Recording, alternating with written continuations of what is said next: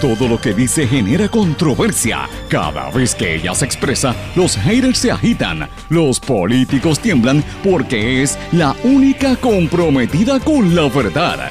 Periodista, bloguera, relacionista licenciada, analista de la noticia, escritora y le dicen la provocadora en las redes sociales. Y ahora comienza en blanco y negro con Sandra Rodríguez Coto. Departamento de Recursos Naturales discrimina contra los pescadores en Puerto Rico porque son pobres. No se puede perder la denuncia que hacen los perjudicados hoy en su programa en blanco y negro con Sandra para hoy martes 20 de julio del 2021. Les saluda Sandra Rodríguez Coto. La Federación de Pescadores y Defensores del Mar denuncia el discrimen al que los somete el Departamento de Recursos Naturales que favorece a los de la pesca deportiva y a los millonarios por encima de los pescadores comerciales, que ya solamente quedan 800, casi todos son pobres, no les quieren dar licencias para poder trabajar y para poder recibir las ayudas federales durante la pandemia, denuncia el portavoz Miguel Ortiz Serrano. No se puede perder esta entrevista. Tribunal declara no causa para juicio contra Eliezer Molina. La fiscalía indicó que irá en alzada. Grandes cadenas de distribución de alimentos demandarán al Departamento de Agricultura por los reglamentos de importación. Tribunal Apelativo secundó al de primera instancia al determinar que COSEC violó la ley al insistir en el nombramiento de Mabel Jiménez Miranda como directora del regulador de las cooperativas. Camioneros siguen adelante con los planes para paralizar servicios desde mañana. Y estamos ante una dictadura. El gobierno no descarta la vacunación obligatoria contra el COVID-19 para frenar los contagios, advierte Omar Marrero, ex jefe de la FDA. También advierte que la variante Delta del coronavirus infectará a la mayoría de los estadounidenses que no se hayan vacunado y que este será el virus más peligroso que enfrenten en todas sus vidas. Cadena CNN lanzará un canal de noticias por streaming en el 2022, como hace Netflix y como está haciendo también la cadena Fox. 50 familiares y allegados al presidente de México, Andrés Manuel López Obrador, son algunas de las víctimas de espionaje en el sistema que los israelíes montaron y que interceptó y vigila a sobre mil líderes, periodistas y ambientalistas en todo el mundo. Autoridades electorales confirman a Pedro Castillo como presidente del Perú, a pesar de los intentos de la derecha y de la prensa tradicional para evitar que él fuera el elegido.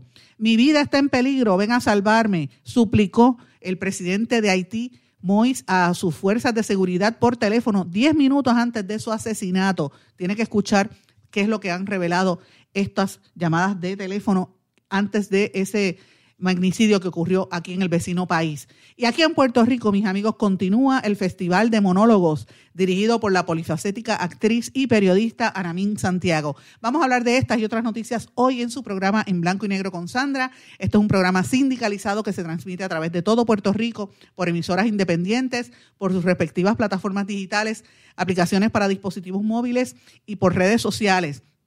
Son las emisoras más fuertes en cada una de sus regiones. Estas son Radio Grito 1200 AM en Lares, 93.3 FM en Aguadilla, X61 que la componen el 610 AM, 94.3 FM, Patillas, Guayama, toda la región sureste y este del país. La cadena WIAC desde Cabo Rojo, Mayagüez y el suroeste nos sintonizan por WYAC 930 AM.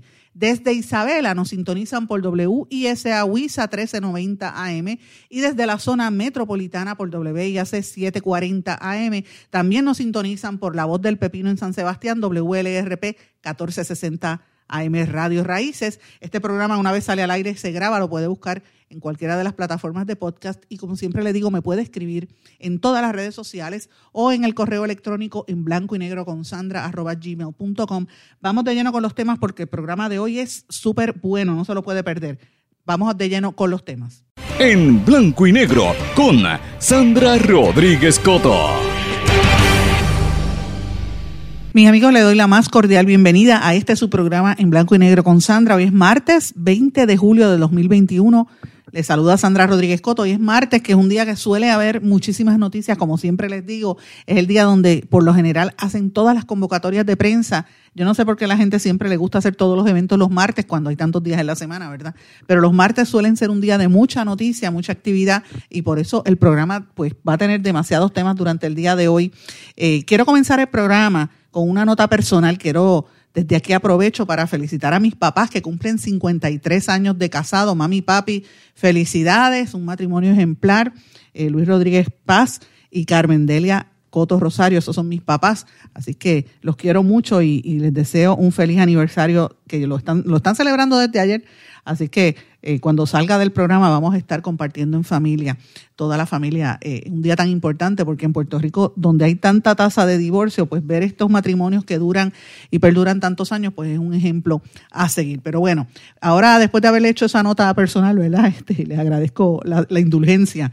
Vamos a hablar un momento de los temas para el día de hoy y tengo que confesar que es un día un poco difícil porque eh, uno mira todo el panorama de, no, de, contenido noticioso en el país, todas las noticias son fuertes, son ejemplos de que Puerto Rico está en una crisis, en una decadencia y vamos en free fall, como dicen. Si esto aquí no, no lo detienen o no lo detenemos, no sé a dónde vamos a parar como pueblo. En todos los renglones, en criminalidad, en ambiente, en, en derechos humanos, en derechos civiles, en, en, protección del trabajador, en protección de los empresarios, en todos los renglones. Puerto Rico está en quiebra, Puerto Rico está en problemas serios. Y yo creo que es momento de que se tomen las cosas con seriedad, porque lo que está pasando no es fácil. Y mientras tanto, pues obviamente todo el mundo tiene derecho a estar de vacaciones. El gobernador está de, yo no sé si está de luna de miel o, o lo que él quiera. Bienvenido, él tiene su derecho. Pero bueno, eh, yo le pregunto si ha hecho, ha hecho falta él eh, su ausencia, ¿verdad?, en lo que está pasando en Puerto Rico. Y comenzamos el día con la confirmación de que ya hay eh, siete masacres, en la séptima masacre del año. Se confirmó de madrugada eh, y esto fue en el área de la barriada obrera, en la calle General, en, General Valero, en Fajardo. Eh, donde hubo un asesinato y así como este, pues otros asesinatos. Evidentemente el, sospechoso de matar a la mujer lo arreta, en, en, Coamo lo arrestaron ayer eh, y una serie de cosas que tienen que ver con la criminalidad, la violencia criminal en Puerto Rico que no para. Eh, y esto pues es un problema sumamente serio. A esto usted añádele el tema del COVID y todas las situaciones, pues estamos en un momento difícil. Así que el programa de hoy vamos a presentarle una serie de asuntos para que usted vea cómo está corriendo, cómo está administrándose el gobierno de Puerto Rico y cómo aquí se benefician a los ricos y a los americanos y a los extranjeros y el puertorriqueño se fastidia en todos los renglones. Yo le tengo una entrevista que usted no se la puede perder con el portavoz de los pescadores. Usted se va a quedar sorprendido con lo que me dijo este señor a mí, pero tengo varias noticias que quiero mencionar antes de pasar a esa entrevista. Y lo primero, esto es una noticia que rompió ayer en la tarde, que me extraña que la prensa no la haya cubierto en los, en los periódicos, y es que en un panel del Tribunal Apelativo compuesto por los jueces Olga Colón Virriel, Fernando Bonilla y Nereida Cortés, Fernando Bonilla, el que había estado en el gobierno, en el Departamento del Trabajo, de, de Estado, perdón, eh, Fernando Bonilla y la jueza Nereida Cortés González, ese panel determinó que COSEC insistió en el nombramiento de Mabel Jiménez Miranda como directora del regulador de las cooperativas, a pesar de que violaban la ley. ¿Por qué? Porque COSEC hizo esa designación sin tener una ratificación de la Junta Rectora de Educoop, que es un requisito que establece la ley 114. O sea, metieron una persona allí a la cañona por encima de lo que había dicho la Junta de Directores y eso es ilegal. Así que esa es la determinación que había emitido originalmente el juez de primera instancia, Anthony Cuevas, y este tribunal apelativo, este, este panel del apelativo lo confirma. Así que esto es una noticia importante que me imagino que a lo largo del día pues se darán más detalles. Otro de los informes que también es importante, que no podemos dejar eh, pasar inadvertido, ya lo habíamos hablado en el día de ayer y en el fin de semana que también le dimos bastante a este tema, el paro de los camioneros sigue adelante eh, van a paralizar los servicios a partir de mañana. Esto, pues, como ustedes saben, lo ha estado expresando el Frente Amplio de Camioneros, que sostuvieron ayer una reunión con la secretaria de la Gobernación, Noelia García, y el abogado de, estos camioneros, el licenciado y amigo Rolando Emanueli, que dijo que la única manera que lo, los transportistas dejarían a un lado ese paro es si la Junta de Control Fiscal avala el nuevo tarifario que representa un 35% de aumento a la compensación de los camioneros, que fue lo que se negoció hace muchos años. Ustedes escucharon que los camioneros están bastante eh, desesperados porque sigue el, alza en todo, los costos de operar su, su camión y terminan ganándose entre 10 a, a, a, 13 dólares la hora. Que uno pensaría que los camioneros son millonarios o tienen, tienen dinero, mire, lo que se ganan al final es esa cantidad. Y hay una estrategia, como nos dijo el portavoz de los, de los camioneros aquí, eh, y ustedes lo escucharon ayer, que aparentemente hay una estrategia de traer empresas eh, extranjeras a, sacar a los camioneros puertorriqueños para que estén a cargo de, la, de la, distribución, ¿verdad? Y, y, toda la parte de la transportación en, en, la reconstrucción de Puerto Rico. O sea, esto es como venir a imponer un Uber. De hecho, hablaron de Uber Freight, pero es además de Uber Freight otras empresas que quieren traer aquí para desplazar a los puertorriqueños. Así que esto es algo súper serio porque esta gente lleva un montón de tiempo sin tener una reestructuración y esto sí es peligroso. El gobierno está supuestamente a favor de los camioneros. La administración Pierluisi, la Cámara y el Senado lo favorecen porque eh, llevan sin aumento en tarifa desde hace más de 15 años, pero es la Junta de Control Fiscal que intervino en un negocio que es absolutamente privado, no es, un, eh, no, es una agencia de gobierno, así es que eso se está impugnando en el tribunal y me parece interesante eh, lo que vaya a pasar así. Mientras tanto, mire, hoy todavía usted tiene oportunidad, échale gasolina al carro, eh, vaya al supermercado si puede y abastezca, como quiera usted tiene que estar listo, estamos en temporada de huracanes, así que usted debería tener una, la alacena llena estar preparado, porque si de momento aquí hay una se detiene todo, pues mire, ya usted está listo para lo que venga. Así que esto esté pendiente a toda esta situación. Pero vamos a pasar con la conversación que tuvimos eh, con el portavoz de los pescadores, que usted se va a sorprender grandemente de las expresiones que nos dijo.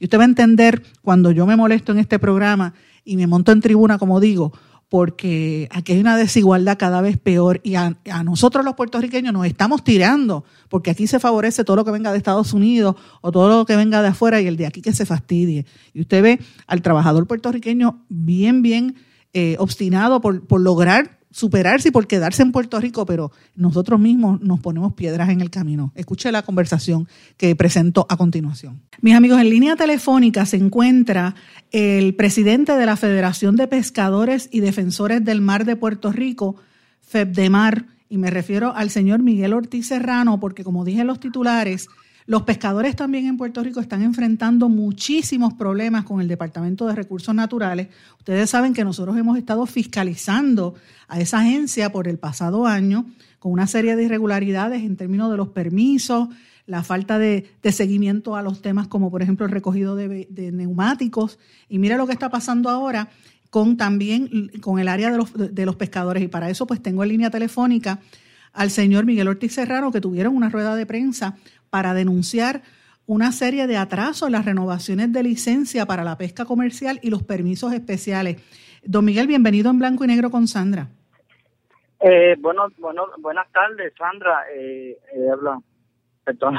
Sí, sí. Este, eh, mira, te habla el, presidente de la Federación de Pescadores Comerciales de Puerto Rico, eh, Miguel Ortiz Serrano, y presidente de, la Villa Pesquera en Guayama por 20 años y parte de la Junta Asesora del Departamento de Recursos Naturales.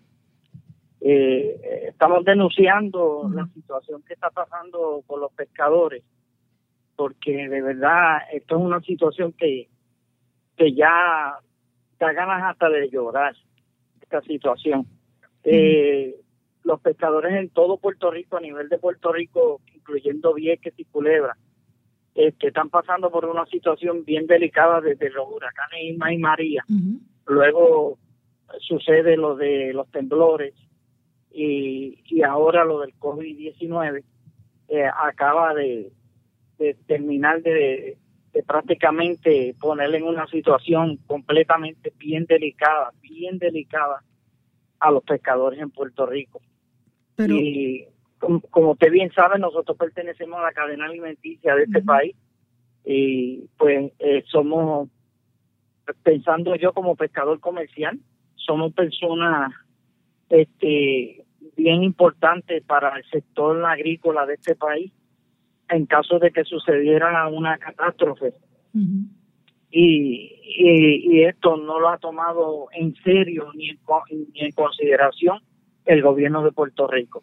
Don Miguel, y pero, de verdad, ajá. pero déjeme para, para, para que la gente que nos esté escuchando tenga el contexto, porque yo estoy bien consciente de que los pescadores, yo he hablado con algunos pescadores, sobre todo de la zona este, amistades que tengo, gente que he conocido en, diferentes pescaderías que, que tienen problemas porque no tienen las licencias, no se las renuevan. Entonces ese es su modo de vida. ¿De qué va a vivir si no tiene cómo salir a pescar y más, a menos, más ahora en este momento que después de la pandemia, pues como que los, mares se han llenado de pesca, ¿verdad? Y no, ¿qué, es lo que está pasando en recursos naturales que a ustedes se les hace tan difícil? Pues mira, este, empezando con las ayudas que han ofrecido, que hasta los mismos políticos han publicado por todos los medios televisivos y, la radio, que han llegado a Puerto Rico un sinnúmero de millones de dólares para, para los pescadores, los primeros eh, 10 mil, eh, 11 mil, 11 millones punto cuatro, que supuestamente la NOA le da al Departamento de Recursos Naturales para asignarle fondos a los pescadores, pues mira, eso ha sido a la cuenta gota y, ha lo que ha llegado ha sido una migaja. Los pescadores en Puerto Rico se preguntan unos a otros dónde está ese dinero y, y de verdad que, que da lástima ahora mismo con esta situación que está pasando el Departamento de Recursos Naturales con lo de las licencias, que ese es el propósito de la conferencia de prensa, que, que ahora mismo estamos pasando por una situación crítica y si los pescadores no tienen las licencias al día, pues los pescadores primero no pueden ir a pescar, segundo no pueden recibir las ayudas porque no las tienen la licencia al día. Y tercero tampoco pueden recibir el, certificado de bona fide y, y, esto da que pensar con una agencia tan importante como la de recursos naturales que tiene que eh, nosotros estamos cobijados por ellos prácticamente, que son los que nos dan las licencias, nos dan los permisos, nos dan este todo para nosotros poder trabajar y llevarle el sustento de nuestra familia al, hogar, pues mira, prácticamente está un cero a la izquierda. Eh, no, no, no nos han tomado en consideración que somos una, somos una parte bien importante en este país y que lo primero que tiene que haber en recursos naturales es lo primero que tienen que ver ellos es que nosotros pagamos por nuestra licencia. Nosotros no nos la están regalando. Y, y aparte de eso, ellos tienen que pensar que lo primero que tiene que salir de ese departamento son las licencias dirigidas a los pescadores comerciales a tiempo completo, que no les llega, que ellos están gritando, mira, mi licencia no la tengo, me piden esto y esto en, los programas que están habiendo para ayudar a los pescadores, pero no les puedo brindar la información de mi licencia porque no la tengo al día. Entonces, pues Recursos Naturales sigue recostado, dándole layas al asunto, eh, poniendo un, montón de inconvenientes en el proceso, eh, en el camino, diciéndole, echándole culpa a cosas que no tienen culpa, eh, protegiéndose y diciendo, mira, no tenemos personal, no tenemos cómo enviar las licencias, o sea, un sinnúmero de cosas que ellos siempre sacan a la luz para que el pueblo de Puerto Rico no se entere de verdad qué es lo que está pasando eh, en, el departamento para no otorgar la licencia, porque te voy, déjame decirte algo.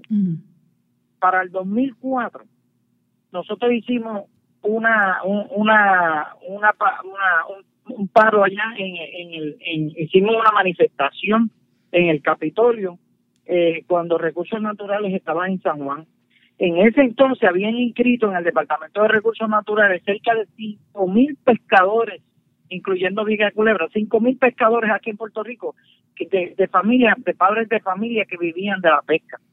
Hoy día, y en aquel entonces, déjame decirte, Sandra, que tenían las licencias al día. Imagínese. Hoy, hoy día existen inscrito en el Departamento de Recursos Naturales solamente 860, 900 pescadores comerciales en Puerto Rico y no pueden, no pueden ellos darle, darle la licencia a los pescadores. Yo es, que no entiendo. No, es increíble. Y yo le, yo le planteo, fíjese que estoy conversando con usted, pero yo conozco gente en Loíza, en toda la costa norte, en todo Puerto Rico, pero conozco específicamente de pescadores en esa zona, en Fajardo también, particularmente en Fajardo, en Ceiba, gente que está este, desesperados, que se han tenido que dedicar a otra cosa. Entonces la pregunta es, eh, o sea, ¿es que hay menos pescadores ahora, que la gente se ha ido, o es que el mismo sistema está protegiendo para, para, para beneficiar a, algunos sectores? Yo no, yo no, a mí, yo no veo ninguna explicación aquí que no sea que hay algo detrás que no se le quiere decir a, los pescadores de Puerto Rico ni a sus familiares, o me equivoco. Pues, pues mira, eh, déjame decirte que hemos estado pensando bien en serio esto y estamos pensando que aquí hay algo tras bastidores que no nos quieren decir a los pescadores en Puerto Rico. Eh, ahora mismo los pescadores en Puerto Rico, eh, como te digo, eh, están pasando y llevamos llevamos cerca de 20 años cada vez mermando. Por eso es que estamos los pescadores en Puerto Rico en peligro de extinción. ¿Por qué? Porque el mismo el mismo departamento, el mismo gobierno ha permitido que, que la pesca en Puerto Rico siga mermando y que la pesca en Puerto Rico no, no, no pueda eh, sobrevivir. Porque dicen que van a ayudar y las ayudas, mira, nunca llegan, eso es mentira. Eso, eso son cosas que dicen ellos públicamente, pero las ayudas no llegan. Porque ahora mismo para llenar, la, para llenar las aplicaciones de Reroad y de, otra, de otras ayudas, tenemos que dar un montón de detalles, un montón de cosas que no, ellos de, que nos piden. Eh, por ejemplo, el certificado de bona fide, las estadísticas pesqueras, la licencia que esté al día, eh, que estamos rindiendo planillas, que estamos inscritos en, Hacienda, que tenemos el registro de comerciantes. Son un sinnúmero de cosas que le piden al pescador comercial. Que eso es, bueno, es absurdo. ¿Ves? Y yo creo que aquí en Puerto Rico para un pescador comercial, de verdad, eh, este, cualificarlo, lo que necesitan es, mira, que ese pescador cumpla con la planilla, cumpla con las estadísticas y que tenga su licencia al día y que esté inscrito en Hacienda. Con esas cuatro cosas yo creo que es más que suficiente para comprobar que un pescador comercial vive de la pesca. Claro. ¿Ves? Pero aquí no, aquí se le están pidiendo tantas y tantas cosas que a veces yo digo, Dios mío, valdrá la pena aplicar para alguna ayuda para un pescador que ha pasado por una catástrofe prácticamente y que mantiene su familia y tiene que estar esperando por la decisión del gobierno para cuando el gobierno le salga de donde yo no ni me imagino darle una ayuda a los pescadores. ¿Será eso que hay una agenda oculta para destruir lo que poquito que queda en Puerto Rico de los pescadores comerciales? Es, esto es injusto y yo te digo la franca verdad. Esto es injusto y acuso al Departamento de Recursos Naturales y acuso al gobierno central de tratar de destruir la pesca en Puerto Rico. Es una realidad que lo que hace el gobierno estatal no va de la mano con lo que promete el gobierno federal, pero bueno, la contestación a esa pregunta de don Miguel Ortiz la escuchamos al regreso de la pausa. No se retire, regresamos enseguida. No se retiren, el análisis y la controversia continúa en breve, en blanco y negro, con Sandra Rodríguez Coto.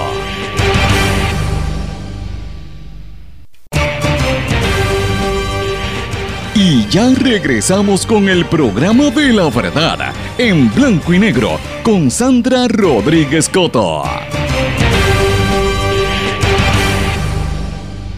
Y regresamos en blanco y negro con Sandra. Bueno, antes de irnos a la pausa, conversábamos con el portavoz de la Federación de Pescadores y Defensores del Mar, don Miguel Ortiz Serrano, que hablaba sobre los retos que están enfrentando los pescadores en Puerto Rico. Y yo me preguntaba si el gobierno federal está prometiendo tantas ayudas que vienen para fomentar el desarrollo de la economía vinculada al mar y a la pesca, ¿qué es lo que pasa con el gobierno de Puerto Rico que no está ayudando a la gente más pobre, que son los pescadores? Vamos a continuar escuchando esta conversación con don Miguel Ortiz Serrano. Déjeme decirle algo, eh, don, Miguel. Hace un mes, exactamente el primero de, eh, no menos, hace tres semanas, el primero de julio, yo estuve, yo recibí información de una conferencia de prensa virtual que celebró en Puerto Rico una serie de organizaciones eh, del gobierno federal y entidades privadas que le llamaron, que para anunciar que ahora en agosto hay un evento que van a hacer en el Conquistador que se llama el Blue Tide Caribbean Summit.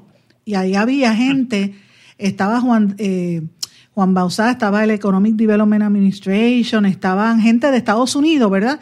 Del gobierno federal y de entidad del desarrollo económico de Puerto Rico y las Islas Vírgenes hablando de que el gobierno federal había identificado lo que ellos le llaman la economía azul. El, la economía azul no por el color, sino porque eh, es referente a todo lo que tenga que ver con el mar y que tiene como 12 mil millones de dólares, es un mercado enorme y que el gobierno de los Estados Unidos, como parte del desarrollo de Puerto Rico, quiere fomentar eso. Hablaba, yo recuerdo a este señor que lo dijo el Guy Tort, que es el director ejecutivo de, Blue Tide, que es la organización, eh, decía, mira, no es solamente la gente que, que trabaja en pesca comercial, es toda la economía que gira en torno al mar, pesca comercial, pesca, eh, ¿verdad?, de competencia, el traslado, el, turismo acuático. Y, yo, y lo pintaban como algo bien, bien bonito y como un, desarrollo, un potencial desarrollo económico para Puerto Rico. Entonces, eh, esto es el gobierno federal y me contrasta con lo que usted me está diciendo a nivel del que está en, la, en el mar, que es el pescador puertorriqueño. ¿Saben? Es difícil ustedes acceder a ese mercado. ¿Cuán difícil es para ustedes como pescadores acceder a ese mercado que está creciendo en todo el planeta? Mira, déjame decirte que, que eh, para que tú veas cómo son las cosas aquí en Puerto Rico, todo se contradice, porque el gobierno federal quiere ayudar. Entonces aquí el gobierno de Puerto Rico le busca 20 mil papas a esto para no dar las ayudas. Entonces, pues mira qué pasa, ellos siempre te dicen a ti, no, que el gobierno federal, que me pone estas restricciones, que tengo que darle esto, que tengo que darle aquello, mira, este, yo creo que cuando el gobierno federal te dice que va a dar una ayuda en Puerto Rico, los requisitos para una catástrofe como la que hemos pasado nosotros, los requisitos son mínimos. Lo que pasa es que ellos, eh, eh como te digo, los intermediarios, lo que, es, como yo les llamo, ¿no? Los intermediarios, pues quieren venir a lucrarse y a beneficiarse de eso, y entonces le ponen trabas al, al, al pueblo de Puerto Rico para poder adquirir las ayudas entonces, pues, ¿qué pasa? Cuando le ponen las cosas duras al puertorriqueño, al, trabajador puertorriqueño ciudadano de aquí que se defiende con uñas y dientes para poder llevar el, eh, el sustento a sus casas, pues mira, a veces muchos de ellos, la mayor parte desiste de coger las ayudas, que mira, hace poco tuve yo una, una virtual, una reunión con, el, con y con la, la directora de vivienda que son los que manejan estos fondos. Y gracias a esa, a esa reunión, ellos entendieron que había que flexibilizar las ayudas para que los pescadores pudieran recibirla porque le estaban pidiendo, mira, incluso le estaban pidiendo hasta el título de propiedad, le estaban pidiendo el número de catastro, le estaban pidiendo que tuvieran este cinco puntos de crédito. Pero ¿y por qué? pero, pero ayudas, perdón un momentito, eh, título de propiedad y catastro para ser pescador, no entiendo. Es que no entiendo, yo tampoco, yo no entendía eso y por eso gracias a esa reunión que tuvimos, cuando yo le planteé a ellos, le dije, miren, mis hijos, si ustedes quieren que por lo menos el 60% de los pescadores en Puerto Rico se beneficien de estas ayudas, ustedes tienen que flexibilizar esto porque esto no, no, esto no va a pasar. Ese dinero lo van a coger otras agencias, otras instituciones que no son los pescadores, porque los pescadores no tienen lo que ustedes están pidiendo. Los pescadores, muchos de ellos viven restados, otros viven este en una chocita que no tienen título de propiedad, otros viven arrimados con su familia. Eh, o sea, mira, esto es bien crítico y bien difícil y gracias a Dios se consiguió que se eliminara eso. Ahora lo que están pidiendo es el título de la, de la embarcación, el malvete, y ya los créditos no lo necesitan. O sea, gracias a Dios se flexibilizó, pero mira, es difícil es difícil el gobierno pues poniendo, sigue poniéndonos trabas. Mira, déjame decirte algo. Mm. Todos los fondos que recauda el gobierno de Puerto Rico, Hacienda, de los pescadores, que mira, los pescadores pagan licencia, los pescadores pagan permisos de cada especie, los pescadores pagan por su malvete, por una embarcación que es comercial paga 5 dólares, pero si tiene más de una, pues tiene que pagar el multo completo. O sea, la paga como cualquier Juan del Pueblo. Entonces, el problema de esto es que ellos, ese dinero va directamente a Hacienda. ¿Ves? ¿Qué pasa? Que eso no va para pa, pa el programa de pesca que tiene agricultura para los pescadores en Puerto Rico. Si ese dinero fuera agricultura al fondo de, de pesca, a la oficina de pesca, los pescadores en Puerto Rico hoy día, hoy día no estuvieran sufriendo porque el programa de pesca en el Departamento de Agricultura está en quiebra. No tiene dinero. Y si, si, y si, si ellos, que se le ha presentado un montón de veces esta, esta, esta facilidad de arreglar esa situación, y ellos no quieren, Ellos quieren seguir así. Ahora mismo quiero pedirle yo también que la licencia de pesca que se la traspasen al Departamento de Agricultura. ¿Por qué? Porque ahora mismo el Departamento de, Recursos Naturales es un agente fiscalizador. Él no dan la licencia de pesca, no dan los permisos, pero nos multan también. O sea, ellos ellos velan por lo marino, o sea, protegen, ¿ok? Nos fiscalizan y también nos multan. O sea, yo te doy una licencia para yo multarte. Imagínese. no, no entiendo. Eh, yo digo, Dios mío, mira, que el que el fomento el desarrollo de la pesca en Puerto Rico es el Departamento de Agricultura y esa licencia tiene que estar en agricultura, no en recursos naturales. y los fondos todos los reciben en recursos naturales. Entonces, la pregunta que le quería hacer ahora mismo sobre ese tema, yo, como usted oyó al principio, yo llevo tiempo investigando ah, y, ¿verdad? denunciando una serie de, noticias de incidentes relacionados al Departamento de Recursos Naturales. ¿Cómo ha funcionado bajo, bajo Machargo y qué está pasando bajo este actual secretario de Recursos Naturales? En Machargo, te digo, eh, yo pertenezco a la Junta de Machargo, yo no lo he visto ni para decirte la realidad y con todo mi respeto, un funcionario de gobierno que yo respeto, porque yo a todos los funcionarios de gobierno los respeto. Pero mira, nosotros somos la clase pobre de este país, que vivimos aquí y que trabajamos, ¿ves? pero también contribuimos en este país. Y nosotros eh, le hemos dejado, él, sabe él tiene conocimiento de lo que está sucediendo porque cuando Tania Vázquez salió, él pudo interinamente esa posición y viene el, el gobernador Pierluisi y lo nombra a él como secretario de la Agencia de Recursos Naturales. Pero él, ya antemano sabía lo que estaba sucediendo con los pescadores y le hemos, déjame ir más allá, le hemos hecho una serie de recomendaciones porque ahora mismo nosotros los pescadores comerciales estamos sufriendo por todas partes, por todas partes. Sin embargo, los, los pescadores deportivos, que no tengo nada en contra de ellos, y los recreativos, pues están por la vía libre, ellos pescan, venden, no reportan, entonces nosotros que reportamos solo somos los que estamos pagando las consecuencias aquí en Puerto Rico de lo, del desastre que hay en el gobierno de Puerto Rico. Pero perdón un momentito, usted me, usted me quiere decir a mí, porque ahí como que se interrumpió un poquito la llamada, que usted no ha podido encontrar, usted no, no se ha reunido con Machargo, ustedes no se han reunido con Machargo. No, me, no, no nos hemos reunido con Machargo.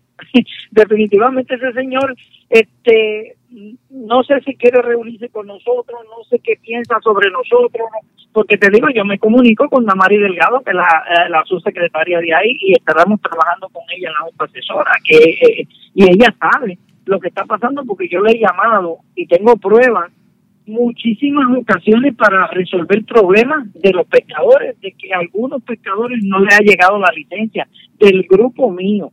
Y, y le he llamado para resolver problemas de otros de otros muchachos fuera de, aquí, de mi pueblo, para ver qué está pasando. Y, y, o sea, ella lo que me dice es que va a ir allá a chequear, a verificar. Y dicen que no tienen personal. Y cuando no es una cosa es la otra, pero yo digo, Dios mío, ¿será posible esto que está sucediendo en el Departamento de Recursos Naturales? Y yo no entiendo si Machargo, yo pienso que el secretario tiene que tener conocimiento sobre todo lo que está sucediendo en el Departamento de Recursos Naturales, porque para eso es el secretario.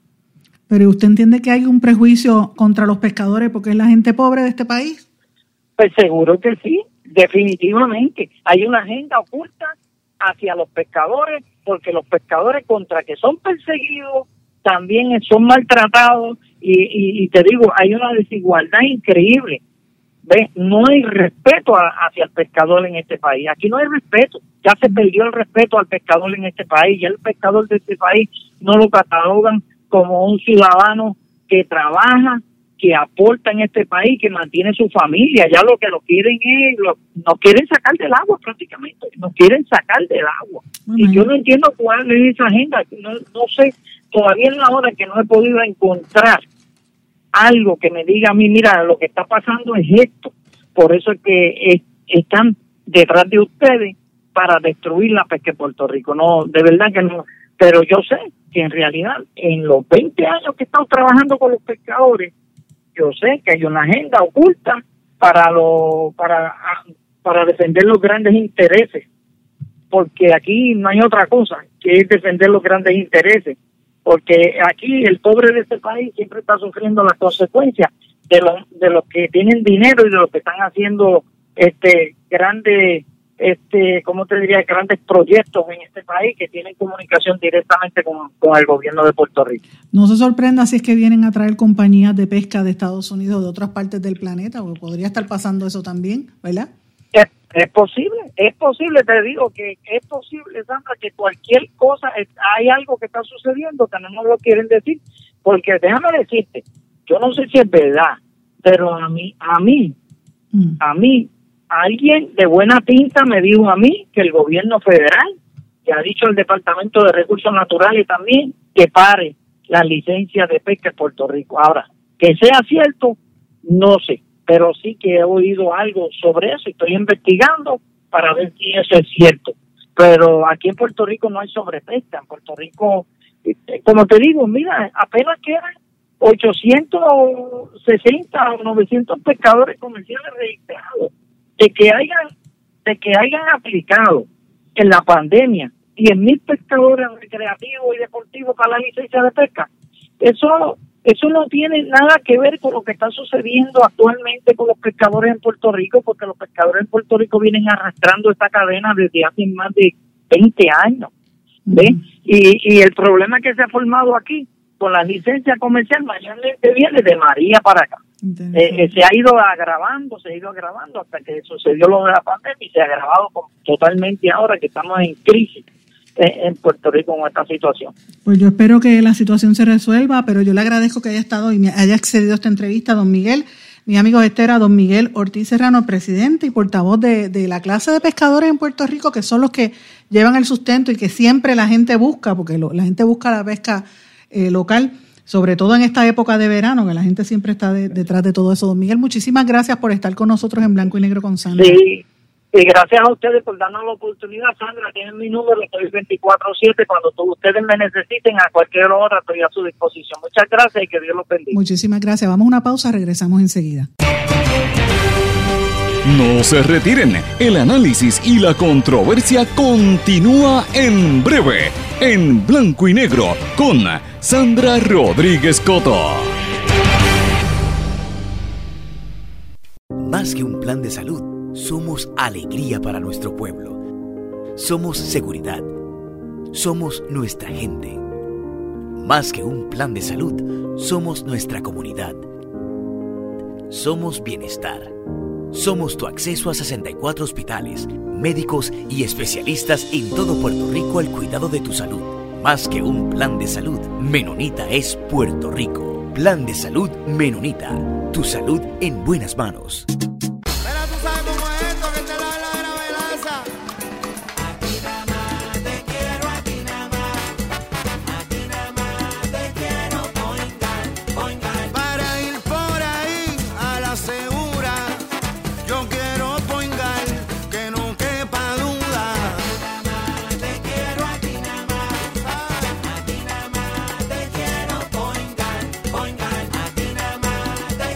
Yo quiero Point Guard.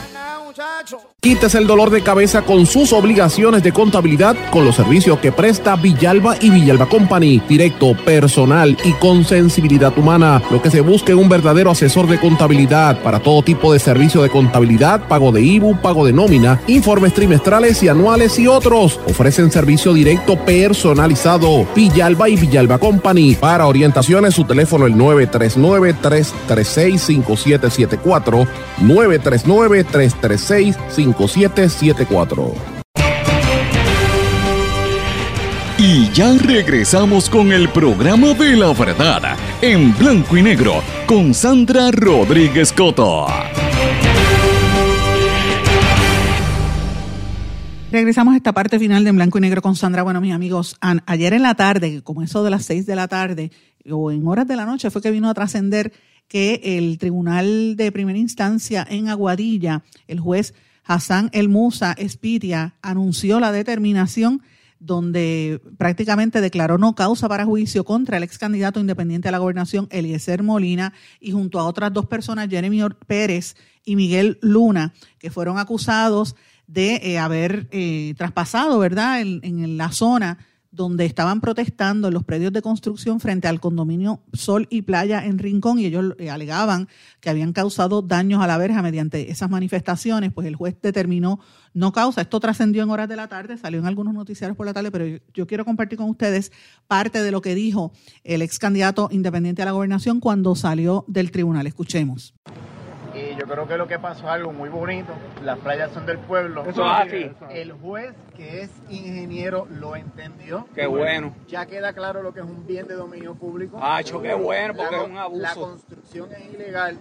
Y quiero que entiendan que el documento lo que dice es que desde los muros existentes que tenían, escuchen, desde ahí hacia adelante, no pueden construir, así que no pueden estar haciendo la piscina, no pueden estar haciendo Pero se los dije, la piscina no iba, los que le dije, la piscina iba, mira, la piscina no iba y se los dije y se los dije hasta Como- que lo escribiera, mira, antes, ahí está Eliezer. Como he dicho antes, como he dicho antes, hoy pudimos ver que hay un juez justo, que cualquiera puede ser juez, lo difícil es ser justo. Justo. Y hoy había, hoy Un nos juez encontramos justo. con un juez. Qué justo. bueno. Es muy lamentable ver una fiscal corrupta y politiquera. y Ay, en Dios tres ocasiones su alegato fue que no había aquí ninguna animosidad.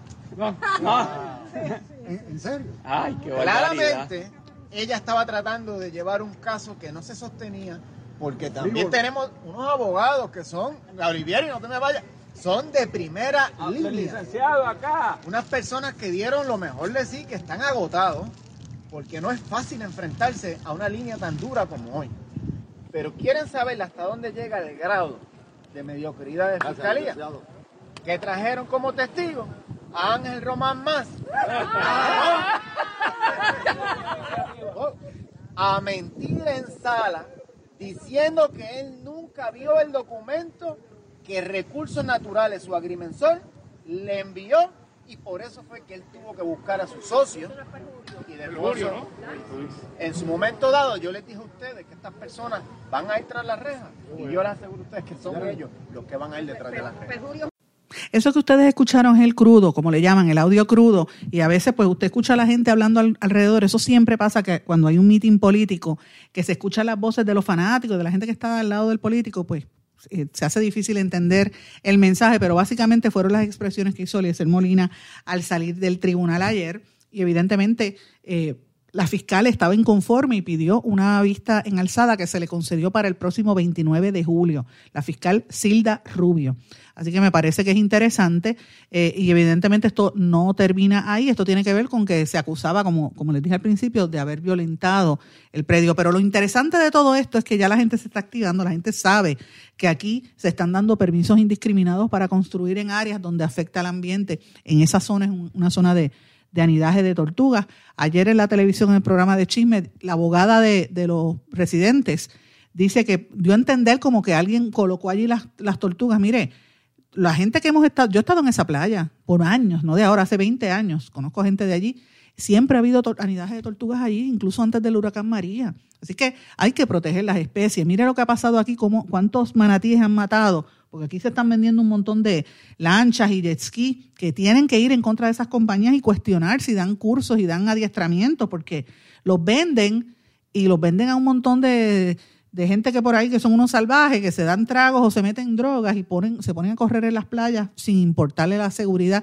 matando animalitos. Y mire lo que ha pasado con los manatíes. Este fin de semana es largo, tenga cuidado si usted tiene lancha o tiene algún eh, vehículo acuático. Recuerde que el mar no es suyo, el mar es de las especies. Usted es el que está ahí metido, porque quien vive ahí son los peces y los animales marinos. Tenga cuidado y proteja el ambiente, porque en el caso de los, de los, eh, de los manatíes, lo que quedan son bien poquitos en Puerto Rico, así que es una pena lo que está pasando. Pero esto me trae al asunto de, cómo está Puerto Rico operando. Mire cómo está la situación. La gente, el pueblo está consciente, pero siempre hay unos eh, bambalanes que lo que hacen es destruirlo todo. Pero bueno, hay otra noticia que me, que me parece súper importante. Esto lo destaca el periódico digital Ei Boricua de nuestro amigo Miguel eh, de José Maldonado, y esto lo publica Miguel Díaz Román, que ha estado varias veces en este programa. Él da a conocer que entre jueves o viernes se va a radicar una demanda eh, eh, de grandes cadenas de distribución contra el Departamento de Agricultura por estar eh, implementando unos reglamentos de importación que están afectando eh, la, la distribución de alimentos en Puerto Rico. Supuestamente Agricultura eh, empieza dice que va a garantizar la sanidad vegetal y el control de plagas y la frescura de, los, de lo que se importa, ¿verdad? En vez de importar pollo fresco, pues están importando pollo pellejú, como dicen, entre otras cosas. La realidad es que el Departamento de Agricultura y el Departamento de Asuntos al Consumidor, DACO, están haciendo unas inspecciones en los supermercados, por ejemplo, y eso está afectando a los distribuidores. De hecho, ellos están considerando demandar también al, al gobernador y al Departamento de Desarrollo Económico porque dice, mira, este, eh, usted está subsidiando los pagos del impuesto de inventario, entonces nos está afectando a nosotros los distribuidores eh, y esto es una situación muy fuerte. Las quejas tienen que ver sobre todo con las inspecciones que ordena el, el secretario de Agricultura para detener los embarques de alimentos cuando han cumplido supuestamente con las reglamentaciones federales. Y esa detención de los embarques hace que devuelvan algunos productos que parece que los están trayendo viejos para Puerto Rico o que los dejan dañarse allá en, el, en, los muelles y no llegan al supermercado. Entonces hay un problema con eso, señores. Por eso cuando usted ve el supermercado y ve que las góndolas están vacías, ya usted entiende lo que hay detrás. ¿Quiénes van a demandar aquí y quiénes se afectan según esta información? Pues mire, las cadenas estadounidenses Walmart y Sam's, los supermercados puertorriqueños Econo Selectos y las empresas de distribución Puerto Rico Supplies y Caribbean Produce. Así que por ahí viene. Eh, el 30 de junio, por ejemplo, hubo unos inspectores que del Departamento de Agricultura que incautaron un vagón de plátanos mondados que venían de Costa Rica, que es lo que se utiliza para hacer los platanutres aquí, y lo eh, incautaron eso y, y, pues se dañó todo ese vagón. Así que es interesante lo que estamos viendo, así que estén muy pendientes, señores, porque cuando usted habla de que no hay, usted va al supermercado y no encuentra los productos, ya usted entiende otra de las razones. Y estamos en medio de una pandemia, esta situación es fuerte. Señores, hablando de fuerte, el ex jefe de la FDA, Food and Drug Administration, en los Estados Unidos, me refiero al doctor Scott Gottlieb, dio a conocer una preocupación muy grande que dice que la mayor parte de los estadounidenses que no se han vacunado van a, van a, se les va a pegar el coronavirus, van a contagiarse con el, la, variante Delta y dice que esto es lo más peligroso que existe y que la gente se tiene que vacunar.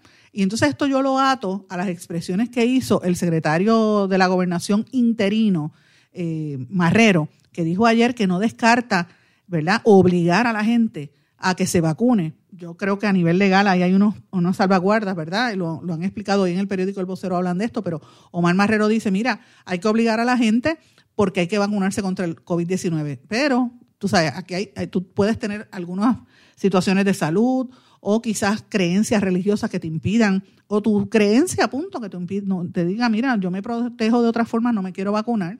Eh, y así que hay una controversia en, torno a esto. Y esto se da en momentos en que aquí en Puerto Rico también están creciendo las, los contagios.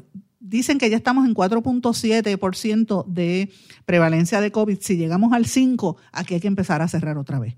Y vamos a ver que esto podría afectar el back to school. Esto era de esperarse porque aquí abrieron a, a, lo loco, la gente se tiró para la calle, estaban locos en las playas, en los centros comerciales, muchos sin mascarilla, y miren cómo está la gente contagiándose. Hoy reportaron una muerte adicional. 2.562 personas han muerto desde que empezó esta pandemia. El total de casos acumulados eh, supera los 279.195 casos. Así que imagínense cuán grande y cuán feo está esta situación del COVID en Puerto Rico. Tiene que tener cuidado. Eh, hay que tener mucha precaución con esta situación. También pendientes, les pido que estén a lo que está ocurriendo en la Universidad de Puerto Rico. Jorge Haddock no descarta retar en los tribunales su destitución como presidente de la Universidad de Puerto Rico y de hecho hay unas imputaciones muy serias de supuestos malos manejos en la Junta de Gobierno de la UPR, así que siguen dilapidando y destruyendo la primera institución educativa en el país. Es una pena lo que está ocurriendo allí, hay que estar atentos porque por ahí vienen bastantes noticias. Hablando de noticias, la cadena CNN anunció que a principio de año va a lanzar un servicio de streaming de noticias, usted va a pagar, se llama CNN Plus, algo así como Disney Plus o como Netflix, que usted paga y recibe el contenido directo, porque han visto que la gente ya no está consumiendo cable TV, la gente no compra el servicio de cable TV como antes, porque está muy caro. Y aquí eso es evidente, usted se da cuenta que para usted, para usted enterarse de noticias se entera más rápido por su celular que por cable TV, así es que eh, es un reto grande para estas compañías y usted va a ver que siguen cobrando cada día más alto. Y cuando usted ve al periodista de CNN, nuestro amigo Rafi Rivera, que ha estado un montón de veces en este programa, sepa usted que el corresponsal de CNN en Puerto Rico tiene, es el periodista de más audiencia ahora mismo aquí en, todo el mundo. Cada reportaje de CNN que hace Rafi lo ven cerca de 17 millones de personas todos los días porque sus reportajes van dirigidos no solamente a la televisión, sino también a la internet y lo ven por internet. Así que olvídese de lo que usted ve en Telemundo y en Guapa y en Tele 11. El que de verdad tiene impacto a nivel global es Rafi Rivera y usted, los mismos periodistas se le ríen en la cara y, lo, lo, lo menosprecian porque él va a las conferencias de prensa con su celular, pero mire, ese es el futuro y mire lo que está haciendo su cadena CNN, es la realidad. Señores, yo les había hablado ayer también de un sistema que montaron de espionaje los israelíes que interceptó y vigila sobre mil líderes periodistas y ambientalistas en todo el planeta. Pues mire, entre estos están 50 familiares y allegados del presidente de México, Andrés Manuel López Obrador. Esto coincide con una noticia que dio a conocer el gobierno de los Estados Unidos ayer, donde dice el, secretario de Justicia, Merrick Garland, oficialmente prohibió que los fiscales federales obtengan eh, intercepten y obtengan comunicaciones de los periodistas en, investigaciones. Esto cambia la política pública porque ellos entienden eh, la política pública que había establecido Obama, que Obama fue el más que interceptó periodistas y después Trump lo continuó. Y Biden está cambiando esto porque dice que esto es un problema de, viola, de, de violentar el derecho a la libertad de prensa. Así que me parece, y además que el gobierno tiene que proteger eh, la información confidencial. Veremos a ver si en efecto dejan de estar carpeteando periodistas en New York Times, en Washington Post, y sabrá Dios si aquí en blanco y negro con Sandra también, porque esto pasa en todas partes, importante por demás. Debo mencionarles dos cosas al final. Eh, la elección en Perú, importante, se confirmó la elección de Pedro Castillo, esto a pesar de que la prensa de derecha decía lo contrario, usted veía la prensa de Perú y pensaba que Fujimori era la que estaba ganando, pero evidentemente no les quedó más remedio que aceptar eh, que él había sido el ganador, las autoridades electorales lo confirmaron, así que ganó la izquierda en Perú. Yo estuve viendo el fin de semana unas protestas de millones de personas caminando en las calles de Perú, lo vi por, por, internet precisamente, porque usted se mete en, internet y busca los medios peruanos y era todo a favor de, Fujimori, una persona que tiene, que fue convicta y tiene un, trasfondo de, de corrupción, eh, pero evidentemente ella representaba a la derecha y los medios están alineados con la derecha en Perú. Esto es importante uno conocer esas diferencias en la prensa de los países. Eh, termino diciéndole antes de esto que estén pendientes a las noticias en Haití. hubo unos escalofriantes detalles de la llamada que hizo el presidente Jovenel, eh, Jovenel Mois diez minutos antes de ser asesinado, pidiéndole a las fuerzas eh, de la policía que lo ayudaran, que su vida estaba en peligro y aún así entraron y lo mataron. Esto es parte de la investigación que está llevándose a cabo allí. Señores, termino diciéndole pendiente que va a haber este jueves 22 a las 8 de la noche a través de la plataforma Zoom una serie de monólogos que van a estar realizando, se llama el Festival de Monólogos, eh, Festival Rojo de Monólogos las actrices María Bertolés y Mariana Aquiles van a estar nuevamente unidas en el teatro en este Festival Rojo de Monólogos a través de la plataforma Zoom. Esto lo coordina la amiga periodista y dramaturga y actriz también, Anamín Santiago, que coordina el festival. Para mayor información, usted puede llamar al 787-564-6150. 787-564-6150 para conseguir más información sobre este monólogo dirigido precisamente a la defensa de la mujer y la solidaridad que debe haber entre las mujeres. Me parece súper interesante. Y luego de esto, pues el organizador sindical Luis Pedraza Leduc va a estar dando unas charlas. Así que me parece interesante que estén pendientes al Festival Rojo de Monólogos 2021. Señores, con esto termino por hoy. No tengo tiempo para más. Les agradezco la sintonía y nos volvemos a encontrar aquí mañana en Blanco y Negro con Sandra. ¿Se quedó con ganas de más? Busque a Sandra Rodríguez Coto en las redes sociales o acceda a en blanco y negro.blogspot.com porque a la hora de decir la verdad solo hay una persona en la cual se puede confiar. Sandra Rodríguez Coto en blanco y negro.